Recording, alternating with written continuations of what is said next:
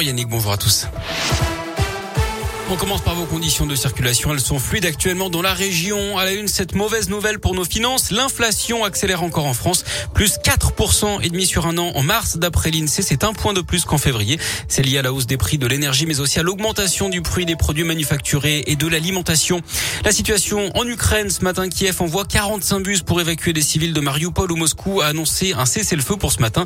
Les services de renseignement britanniques assurent que les conseillers de Vladimir Poutine ont peur de lui dire la vérité sur ce qu'il se passe réellement sur le terrain, ce qui fausserait le jugement du président russe.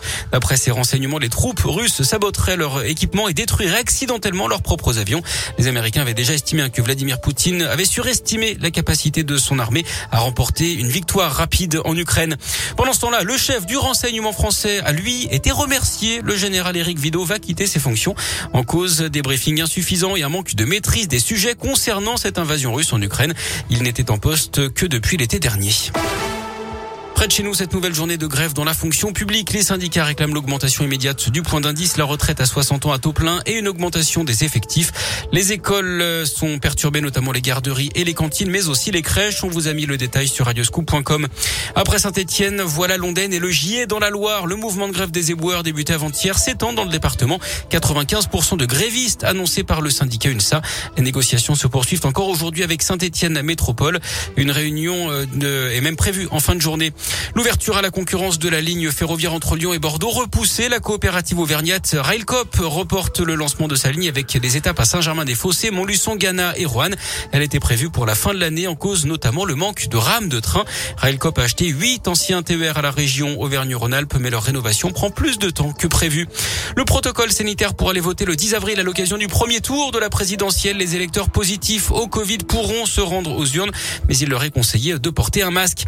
Un braquage hier matin à Pont-du-Château dans le Puy-de-Dôme. Un bar tabac restaurant a été la cible d'un vol à main armée. Cela s'est passé au moment de l'ouverture du commerce.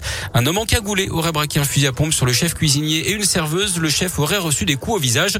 Le braqueur lui est reparti les mains vides. D'après la montagne, la brigade de recherche de Clermont mène l'enquête. La fin d'une légende du cinéma. On a appris hier que Bruce Willis mettait un terme à sa carrière. L'acteur de 67 ans souffrirait de problèmes de santé, notamment de troubles du langage. C'est son ex-femme Demi Moore qui l'a annoncé. Bruce Willis a notamment bâti ses succès grâce à la trilogie des Die le cinquième élément ou encore Armageddon.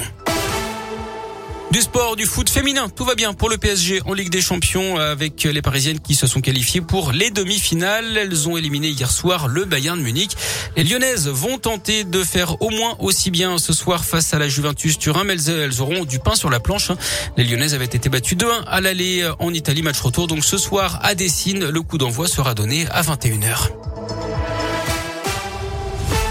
Vous étiez formidable.